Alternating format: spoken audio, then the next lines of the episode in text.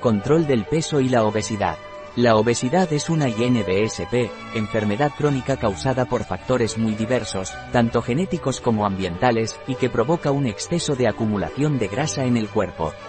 No se trata de un simple un problema estético, sino que constituye una verdadera amenaza para nuestra salud, ya que INBSP incrementa las posibilidades de padecer otras enfermedades como diabetes, colesterol, hipertensión, enfermedades articulares, de la vesícula biliar, coronarias y respiratorias, entre otras. Causas de la obesidad Este problema de salud, calificado por la OMS como la epidemia del siglo XXI, tiene su origen en causas que van desde la herencia genética, los trastornos endocrinos, la influencia del medio ambiente, problemas del sistema nervioso, el tipo de alimentación o la actividad física.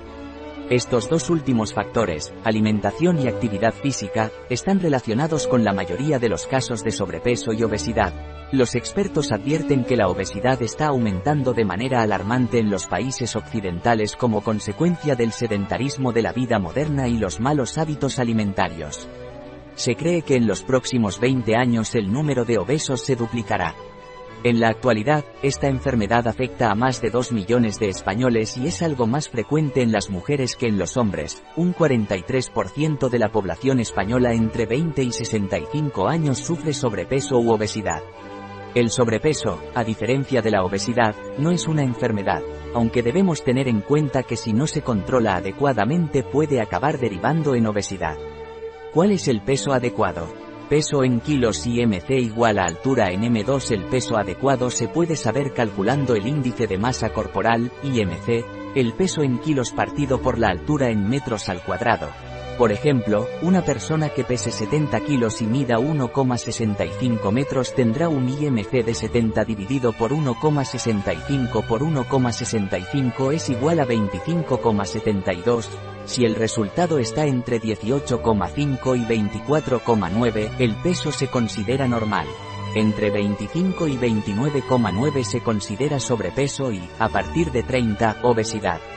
Además, a partir de 30, se incrementan las posibilidades de padecer determinadas enfermedades. Pero no solo el grado de obesidad es un factor de riesgo para sufrir patologías diversas, sino que también influye la distribución de la grasa en el cuerpo. Así, cuando se acumula más a nivel abdominal existe un mayor riesgo de desarrollar diabetes y enfermedades cardiovasculares, y cuando la grasa se acumula a nivel de glúteos y muslos, los problemas asociados no son de tipo metabólico sino más bien estético y localizados a nivel de los miembros inferiores, circulación, artrosis de rodillas, etc. Peso NORMALIMC igual a 18,5 menos 24,9 SOBREPES o IMC igual a 25 menos 29,9 OBES IMC igual a mayor que 30 La prevención aunque los factores genéticos no se pueden modificar, sí que podemos incidir en el caso de los factores ambientales, siempre podemos intentar llevar una dieta equilibrada y mantener una actividad física adecuada a las características de cada persona. Es muy importante tener en cuenta que una vez establecida la obesidad es muy difícil revertirla y se requiere un gran esfuerzo y constancia.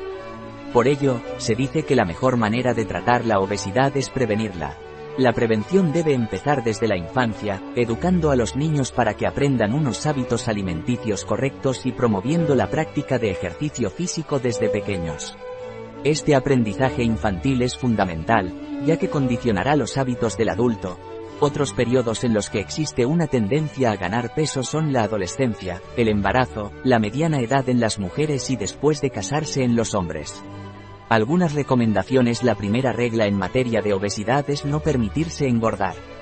Para prevenirla deberemos llevar una dieta equilibrada y realizar ejercicio de forma regular, en función de la edad y de las características físicas individuales, por ejemplo practicar gimnasia, natación o simplemente andar, para adelgazar, es fundamental llevar una dieta equilibrada, comiendo de todo pero con moderación y en función de las necesidades energéticas de cada uno.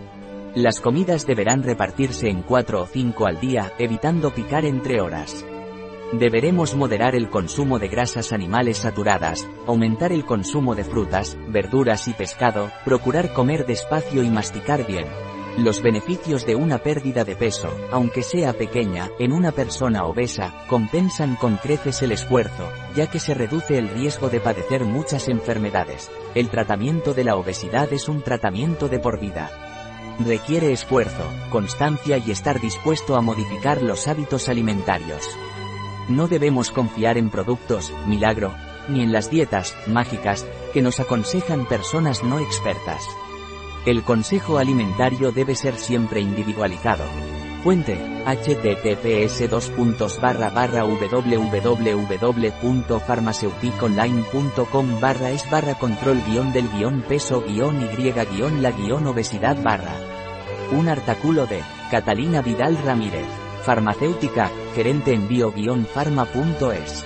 La información presentada en este artículo de ninguna manera sustituye el asesoramiento de un médico, Cualquier mención en este artículo de un producto, no representa el respaldo de ODS, Objetivos de Desarrollo Sostenible, a ese producto.